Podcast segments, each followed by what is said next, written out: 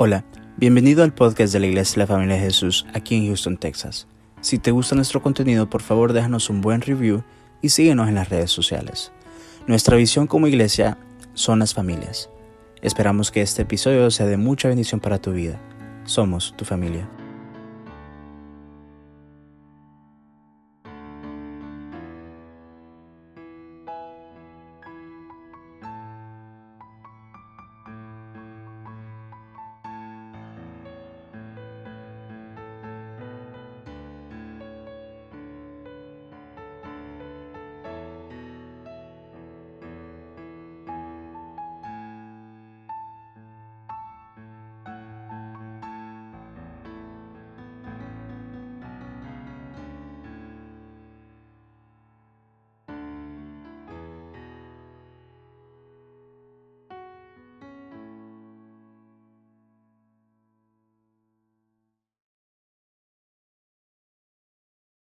Todos tenemos tormentas en la vida, de un momento a otro. Hay un hombre que estaba construyendo una casa de arena, un castillo de arena en el mar, y le había pasado todo el día haciéndolo, era su especialidad, era hacer estas cosas en el mar. Y él los hacía lejos de donde le pegaran las olas, donde él sabía, estaba seguro que iban a durar algún tiempo allí y no se iban a dañar.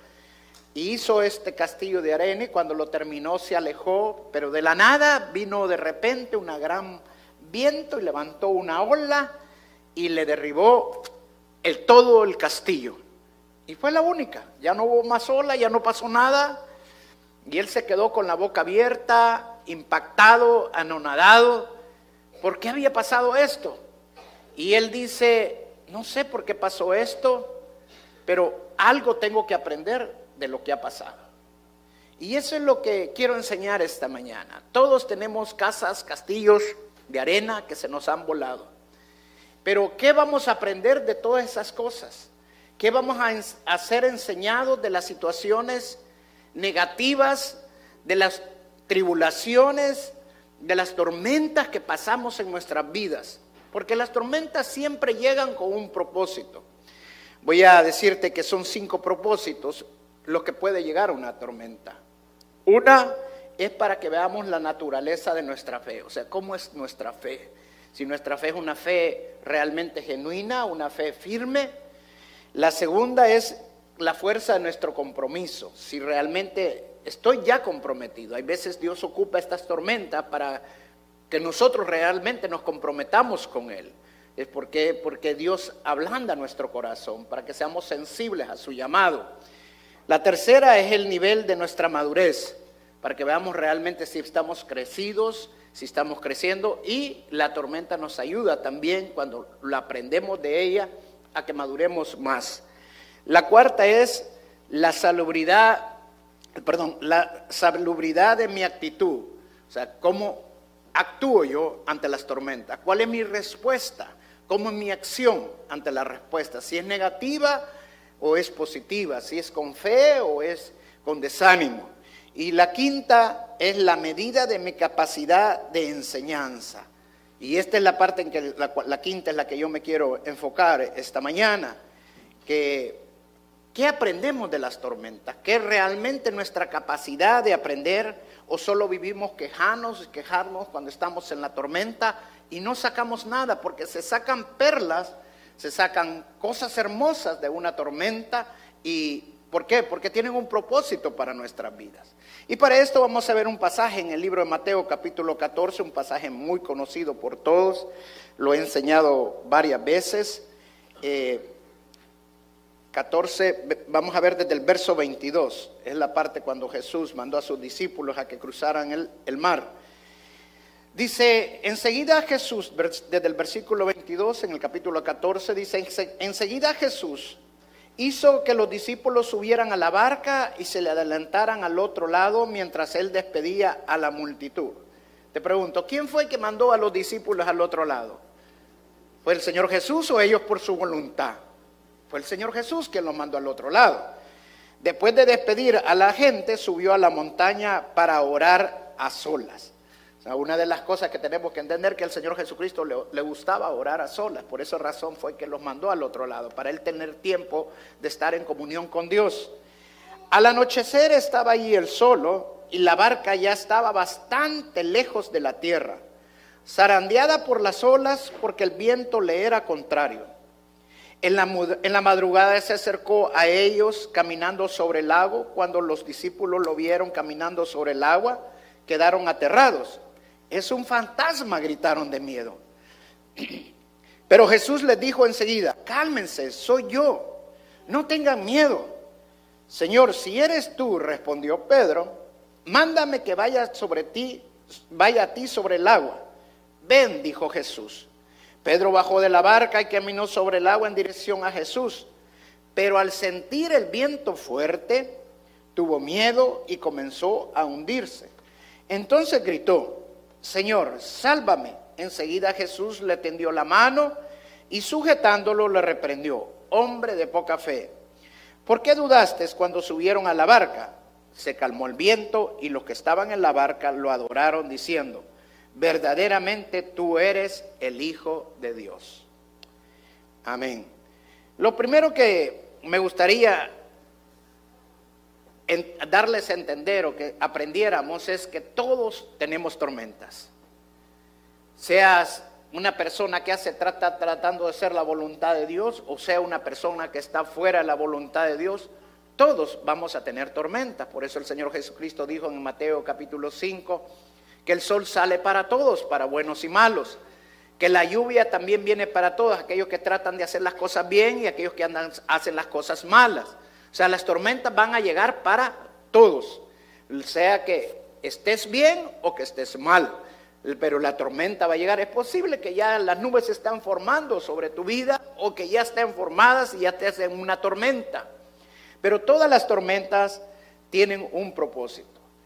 Si estabas fuera de la voluntad de Dios, lógicamente lo más seguro que vas a pasar tormentas.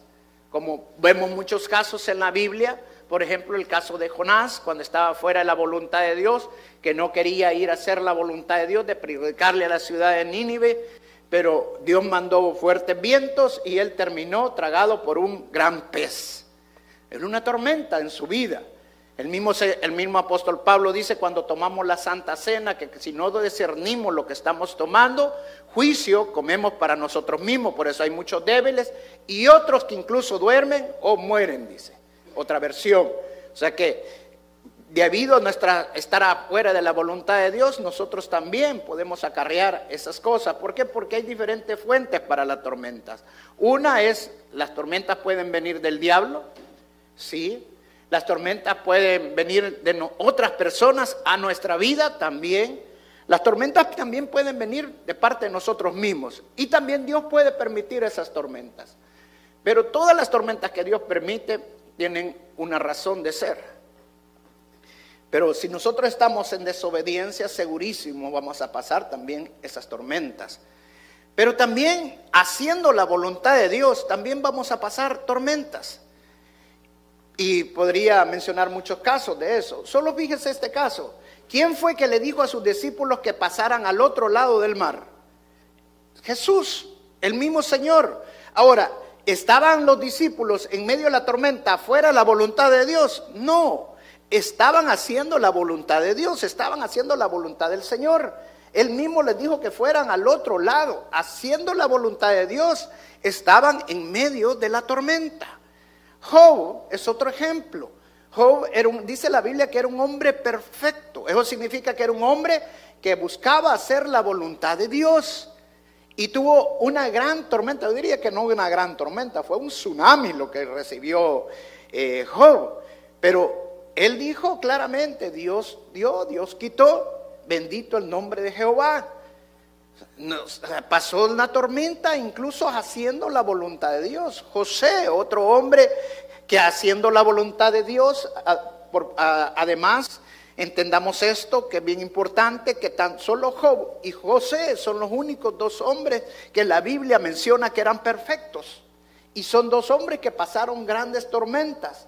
José, un hombre que fue vendido por sus hermanos y que después terminó incluso en la cárcel, calumniado injustamente por una mujer, la mujer de Potifar, pero como era un hombre perfecto, él huyó de esa tentación y tuvo que pagar consecuencias de eso. Significa que haciendo la voluntad de Dios van a haber consecuencias porque el diablo no le va a gustar que nosotros estemos bajo la voluntad de Dios. Entonces nosotros tenemos que entender que muchas veces las tormentas que vienen del diablo es para que nosotros desistamos de seguir en la voluntad de Dios. Y es cuando nosotros más nos tenemos que afirmar. Amén. Para seguir en la voluntad de Dios. No podemos nosotros decir que o ver a las personas por lo que están viviendo y decir que, ah, no, esa persona como le está yendo mal es que está bajo maldición. Y si le está yendo bien, ah, no, esa persona es bendición. No, no podemos ver así a las personas. ¿Por qué? Porque el sol sale para todos, para buenos y malos. La lluvia llega para los que están haciendo la voluntad de Dios y también para los que están fuera de la voluntad de Dios. No podemos, eso es una gran tontería que nosotros estemos catalogando a las personas si tienen dinero, si les va bien y que Dios los está bendiciendo porque hacen las cosas bien. No, posiblemente están fuera de la voluntad de Dios. Yo conozco mucha gente maravillosas que están haciendo la voluntad de Dios y pasan unas tormentas tremendas que uno dijera, wow, ¿por qué, Señor? Y hay veces nosotros no tenemos respuesta de eso pero Dios tiene todo bajo su control. Amén. Ahora, ¿qué hace Jesús cuando nosotros estamos en medio de la tormenta? Y eso es lo que vamos a aprender esta mañana. ¿Qué hace el Señor Jesús cuando nosotros estamos en medio de la tormenta? De acuerdo al versículo 23 y el versículo 24 que acabamos de leer, cuando el Señor Jesucristo les dijo que fueran al otro lado del mar de Galilea, ¿qué hizo él? Se fue y se apartó y se fue a la montaña. O sea, lo primero que hace Jesús es ir a orar por nosotros. Amén. Ahora, ¿sabía el Señor Jesús que iban a estar ellos en la tormenta? Sí, Él era un profeta, Él es Dios, Él sabía todo lo que iba a pasar. Entonces, ¿qué hizo Él? Él sabía que la tormenta les iba a ayudar para crecer en la fe, la tormenta les iba a ayudar para afirmar sus convicciones, para que creyeran realmente en lo que él les estaba predicando, en lo que les estaba enseñando. Era necesario la tormenta, pero era necesario también orar. Miren lo que dice el libro, el libro de Hebreos acerca del Señor Jesucristo. Hebreos capítulo 4, verso 14 al 16. Dice, por lo tanto, ya que en Jesús, el Hijo de Dios, tenemos un gran sumo sacerdote. ¿Qué hace un sacerdote? La palabra sacerdote es, intercesor. O sea, Él es el gran sumo intercesor por cada uno de nosotros, que ha atravesado los cielos. Aferrémonos a la fe que profesamos, porque no tenemos un sumo sacerdote incapaz de compadecerse de nuestras debilidades, sino uno que ha sido tentado, o sea, ha sido probado en toda de la misma manera que cada uno de nosotros. O sea, el Señor Jesucristo es el que mejor puede entender lo que tú y yo estemos pasando. Cuando estamos en la, en la tormenta, el Jesús ya pasó esa tormenta. Él ya sabe lo que tú estás viviendo. Y dice, así que acerquémonos confiadamente al trono de la gracia para recibir misericordia y hallar la gracia que nos ayude en el momento que más lo necesitamos. Amén. El momento que más lo necesitamos. Qué hermoso que saber nosotros que Jesús está intercediendo por nosotros. Una de las misiones de la iglesia es orar. El Señor Jesucristo claramente dijo, mi casa es casa de oración. Hermanos, la iglesia es una casa para orar. Amén. Es hermoso convivir con los hermanos, es hermoso tener eh, convivencia y tener armonía y con los hermanos y hacer actividades. Pero la iglesia no es simple, sencillamente para actividades. Muchas veces nos llenamos de activismo en la iglesia y lo menos que hacemos es orar. ¿Y sabe por qué? Porque muchas veces orar es es un poco difícil porque no estamos viendo a Dios, porque Él es un Dios invisible. Y muchas veces nosotros como somos seres emocionales, seres sentimentales, queremos percibir a Dios en nuestros sentimientos y nuestras emociones. Pero muchas veces no es así. Pero cuando tú te acerques, como dice la palabra, cuando dos o más se acerquen en mi nombre, ahí estoy yo. Tú tienes que venir a orar por fe. El que se acerca por fe al trono de la gracia recibirá gracia y misericordia. Amén. Entonces tenemos que acercarnos a orar. La iglesia tiene que orar. Los pastores tenemos que orar por las ovejas, por los miembros de la iglesia. Tenemos que orar por el crecimiento de la iglesia. Tenemos que orar por la nación. Tenemos que orar por los gobernantes. Tenemos que orar por nuestros familiares que no han conocido todavía al Señor, que todavía están perdidos, que sabemos que el Señor ya está a las puertas. Todo lo que estamos viendo que está pasando es porque el Señor ya viene. Es hora cuando nosotros más tenemos que orar por toda esta familia, orar por nuestros hijos, por su matrimonio, por sus estudios. Hermano, hay por tantas cosas que nosotros tenemos que orar y no dejar de clamar. Amén. Los sábados nosotros tenemos aquí mañanitas de oración a las 6 de la mañana. No dije de venir los sábados a la mañana. Solo te estamos pidiendo tan siquiera una hora para venir a orar aquí los sábados a la mañana, pero es importante que vengas a orar. Qué maravilloso es que eh, los hermanos podamos orar por otros hermanos. Es maravilloso cuando tú oras por tu familia, saber que hay un familiar que está orando por ti, saber que tu pastor está orando por ti, saber que tu hermano está orando por ti. Es hermoso, pero ¿sabes lo más maravilloso de saber y lo que te vengo a anunciar esta mañana? Que es más maravilloso que Jesús está orando por cada uno de nosotros. Amén. Es hermoso saber que cuando Jesús estuvo aquí en la tierra, Él vino a hablarnos de Dios, pero ahora que está en el cielo, Él le habla a Dios de nosotros. Porque Él es el sumo sacerdote, Él es el más grande intercesor y Él está intercediendo por cada una de nuestras necesidades. Él entiende lo que tú estás viviendo, Él entiende lo que tú estás oyendo, Él entiende lo que tú oyes, lo que tú ves. ¿Por qué? Porque Él también pasó todas esas situaciones en tu vida y Él sabe lo que tú necesitas. Amén. Entonces lo primero que sabemos que Jesús hace cuando estamos en la tormenta es que Él ora e intercede por nosotros. La segunda cosa que tenemos que entender, que cuando estamos en la tormenta, ¿qué hace Jesús? Él viene hacia nosotros. Dice el mismo pasaje que leímos en el versículo 25, que Jesús llegó en medio de la tormenta cuando estaban los discípulos en lo más duro de la tormenta y en la hora más oscura. O sea, Jesús nunca nos va a dejar solos. Él sabe lo que estamos pasando y Él llega en el momento y la hora correcta.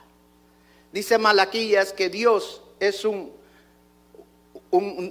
alguien que está sentado puliendo la plata.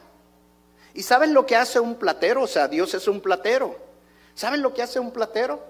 El platero se sienta en un horno, ese es su trabajo. Se sienta a ver el horno. Y él se sienta a ver que el fuego esté a cierta temperatura y que la plata que está puliéndose, purificándose adentro de ese horno, sea purificada a cierto grado de temperatura. Y dicen los plateros que ellos no dejan que se pase ni del tiempo ni del grado que tiene que pasarse para que no se dañe la plata. Y no los pueden sacar antes del horno porque entonces no se purifica la plata, no se limpia la plata. O sea, tienen un tiempo para estar justamente en el horno. No puede sacarlo antes ni puede sacarlo después. Si lo saca antes no sale purificado, no sale realmente plata limpia. Y si lo saca después daña la plata. Ahora, ¿cómo sabe el platero cuál es el momento exacto de sacar esa plata? Cuando el rostro de él se puede ver en la plata. Amén. Así viene Jesús a nuestras vidas. Él viene en el momento indicado. El Señor no viene para rescatarnos, Él viene para purificarnos. Y sabe el momento exacto que nos va a purificar. Él no va a venir antes porque todavía no es el tiempo, porque no estamos limpios, porque no estamos purificados, porque las tormentas sirven para sacar toda esa escoria de nuestras vidas, toda esa amargura que hay en nuestros corazones, todos esos resentimientos que hay en nuestras vidas, todos esos egoísmos que hay en nuestras vidas, todas las cosas malas que usted se le imagine que hay en cada uno de nosotros, porque todas las tenemos. Yo las tengo, ustedes las tienen, todos tenemos esas cosas que necesitan ser purificadas. Y el que mejor sabe lo que necesitamos ser limpiados es Dios. Y por, él, por eso Él usa las tormentas. Entonces Él llega justo a la, hora correcta. No llega antes, no llega después. ¿A qué hora llegó el Señor Jesucristo cuando estaban los discípulos en, en medio de la tormenta? A la hora más oscura. Dice que llegó justo al momento que más lo necesitaban.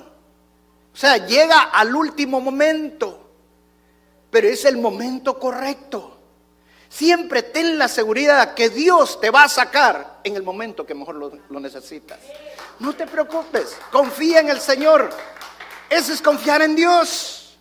El problema es que nosotros nos dejamos llevar por nuestras emociones, nos dejamos llevar por nuestros sentimientos y terminamos tomando decisiones antes del tiempo para solucionar lo que nosotros no tenemos que solucionar.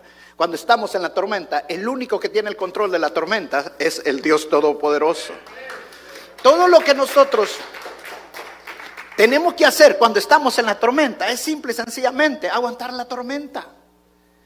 Y para aguantar la tormenta, todo lo que tenemos que hacer es ponernos el paraguas de la confianza en Dios. Amén. Cuando tú usas ese paraguas, hermano, la tormenta no te puede hacer daño. Entonces tú solamente confía en el Señor, que todo está bajo la voluntad de Dios y Dios tiene el control de todas las cosas. Amén. Una otra cosa que aprendemos de este pasaje es que el Señor Jesucristo no solamente llega al momento exacto, sino que también llega victorioso. Dice que llegó caminando sobre las olas. ¿Sabes qué significa eso? ¿Cuál era el miedo que tenían los discípulos justamente en el momento que estaban en la tormenta? Ellos eran pescadores, pero dice que estaban llenos de miedo, dice la palabra. ¿A qué le tenían miedo? A las olas las grandes olas que estaban golpeando el barco y que ellos estaban tratando de sacar el agua del barco porque las olas le iba a dar vuelta al barco. Él llegó sobre lo que los, los discípulos le tenían miedo, llegó sobre las olas. Así viene Jesús a nuestras vidas. Él llega siempre por lo que nosotros le tenemos miedo. Por eso la palabra dice de que no hay otro nombre más grande dado a los hombres que el nombre del Señor Jesucristo. Porque más grande que tu enfermedad es Jesús. Y Él llega sobre esa enfermedad. Si es un cáncer, Él está sobre el cáncer. Más grande que la crisis económica es Jesús. Y Él llega sobre esa crisis económica. Más grande que un divorcio es Jesús. Más grande que cualquier situación que tú estés pasando. Todo lo que te está metiendo miedo, Jesús llega sobre eso. Amén. Eso es lo maravilloso cuando nosotros confiamos en el Rey de Reyes y Señor de Señores. Que Él llega sobre lo que nos está dando miedo, para que entendamos que Él tiene el control de todas las cosas. En otra palabra, Jesús te está diciendo, ¿esto es lo que te da miedo? Pues mis pies están sobre ellos, porque yo tengo el control de todo eso. Amén. Él no estaba en medio de las olas, él no estaba bajo las olas, Él no llegó nadando, Él llegó sobre las olas. Ese es el rey de reyes, ese es el Dios que nosotros adoramos, porque Él está sobre todas las cosas. Amén. Él llega como un victorioso. Y no solamente eso, mira lo que Pedro le dijo, yo también quiero caminar sobre las olas. Ahora, lo más sorprendente de este pasaje no es que Pedro haya caminado, sino que el Señor Jesucristo le dijo, ven, Está bueno, camina. ¿Sabe que hay veces las olas Dios las provoca en nuestras vidas para que nosotros empecemos a caminar sobre esos problemas? Para que nosotros nos hagamos victoriosos y nosotros empezamos a declarar victoria. Pero ¿qué hacemos nosotros muchas veces cuando las olas nos están golpeando? Ay, es que esta enfermedad, ay, que este problema. Hermano, ya el Señor hizo el milagro, amén. Mire, yo tengo este problema, pero para mí ya no es un problema. ¿Sabe por qué? Porque yo estoy confiando en Dios. Él ya tiene el control de todo. Yo solo estoy esperando el tiempo que las cosas van a pasar. Yo ya estoy sobre las olas. Amén. Pero ¿qué es lo que pasó con Pedro? Cuando sintió el viento se empezó a hundir. ¿Por qué? Porque nosotros dejamos que nuestras emociones nos hundan.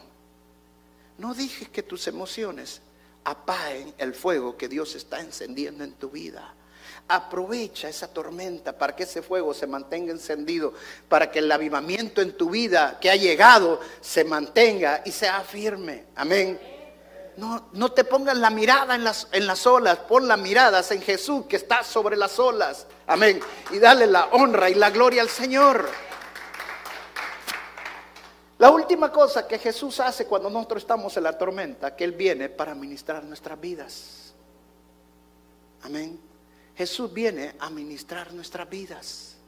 ¿Qué es, lo que hizo el Señor Jesucristo cuando entró a la barca? No tengan miedo, yo estoy.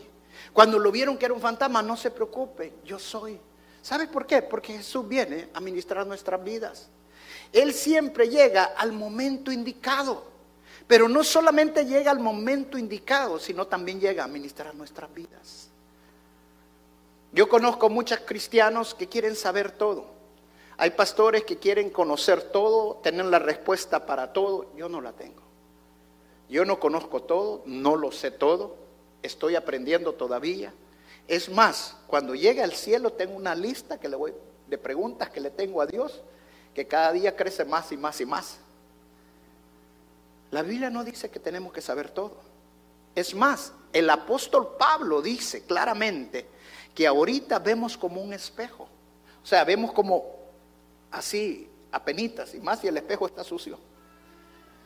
O sea, no vemos claro, pero va a llegar un momento, dice la Biblia, que vamos a estar cara a cara.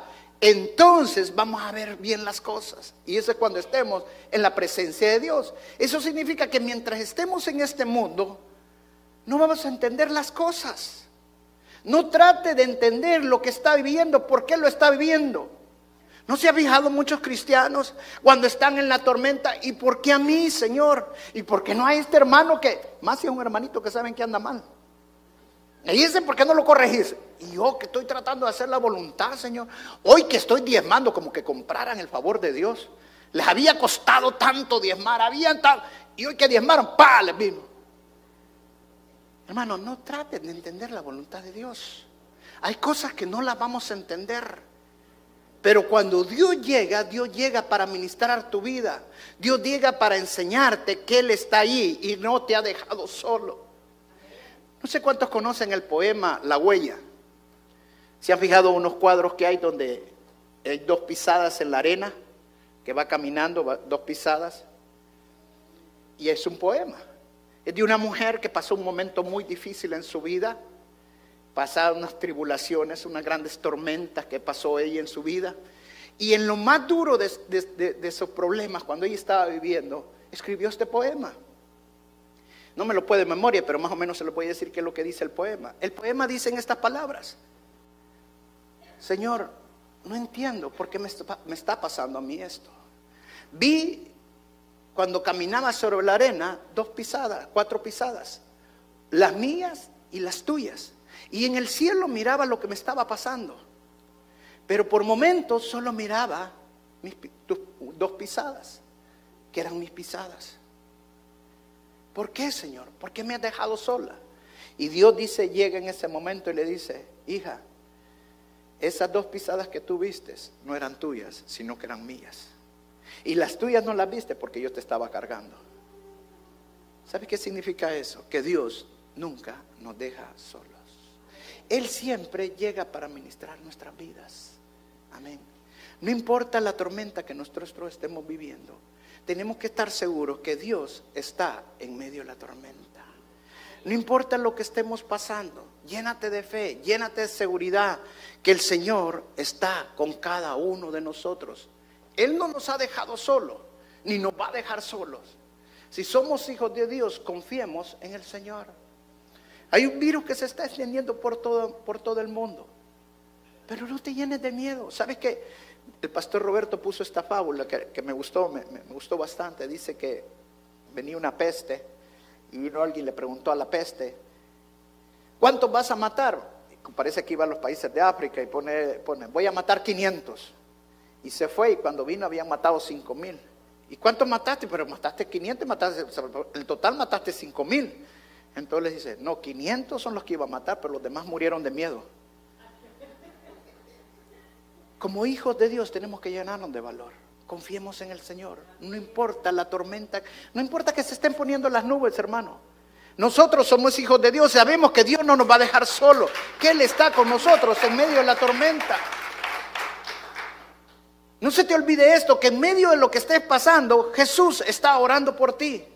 Él es el gran sumo sacerdote, Él es el que está sentado a la derecha de Dios Padre y Él está intercediendo por cada uno de nosotros. Amén. Él está orando por cada uno de nosotros. No se te olvide que Jesús siempre va a llegar en el momento indicado. Él es un purificador, no es un rescatador. Porque nosotros cada vez que estamos en un problema, lo primero que dice, Señor, ¿y cuándo me vas a sacar de esto? No entiendo, Señor, ¿hasta cuándo me vas a sacar de esta tormenta? Hasta que Él sepa que ya estás pulido. ¿Y sabes qué? Que Él no va a dejar que nosotros seamos tentados o probados más de lo que no podamos resistir, dice la palabra de Dios. Eso significa que Él sabe en el momento justo que Él va a llegar para rescatar tu vida. Amén. Y Él siempre llega como un victorioso. Él llega siempre sobre las olas. Porque Él es el Rey de Reyes y Señor de Señores. Amén. Él ya derrotó a Satanás en la cruz del Calvario. Él resucitó al tercer día y derrotó a Satanás y derrotó a la muerte. Él es más que un vencedor y nos ha hecho a todos y cada uno de nosotros más que vencedores. Amén. Y Él viene a ministrar tu vida. Lo que no entendiste, nunca quizás Dios te lo va a revelar hasta que estés allá en el cielo. Pero sí va a ministrar tu vida. ¿Sabes qué significa la, palabra ministrar? Es dar. Y dar lo que tú necesitas. Puedes dar financieramente, puedes dar una palabra de consuelo, puedes dar una palabra de Dios, pero vas a dar lo que lo otro necesita. Eso es ministrar. Dios viene a ministrar nuestras vidas. Él sabe lo que necesitamos. Él sabe que necesitamos consuelo. Él sabe que necesitamos sanidad. Él sabe que necesitamos restauración. Él sabe cada lo que necesita cada uno de nosotros. Y a eso viene Jesús, a ministrar nuestras vidas. Amén. Dale un fuerte aplauso al Señor, al Rey de Reyes y Señor de Señor. Aleluya. En conclusión, hermanos, como dice el, versículo 32 del pasaje que leímos en Mateo capítulo 14, cuando Jesús subió al bote, el viento se calmó y los hombres que estaban en el bote lo adoraron. Amén. ¿Saben por qué estos hombres adoraron a Jesús cuando todo se calmó? Porque supieron de que Él era el Hijo de Dios. Dice la palabra que nosotros sin haberlo visto creemos. Eso significa que nosotros no necesitamos experimentar a Dios con nuestras emociones. Para sentir a Dios, la única manera que lo podemos sentir es por medio de la fe. Dios está en medio de nosotros. Confía en Él. Amén. Llénate de confianza, llénate de fe esta mañana. Vamos a pararnos y vamos a orar.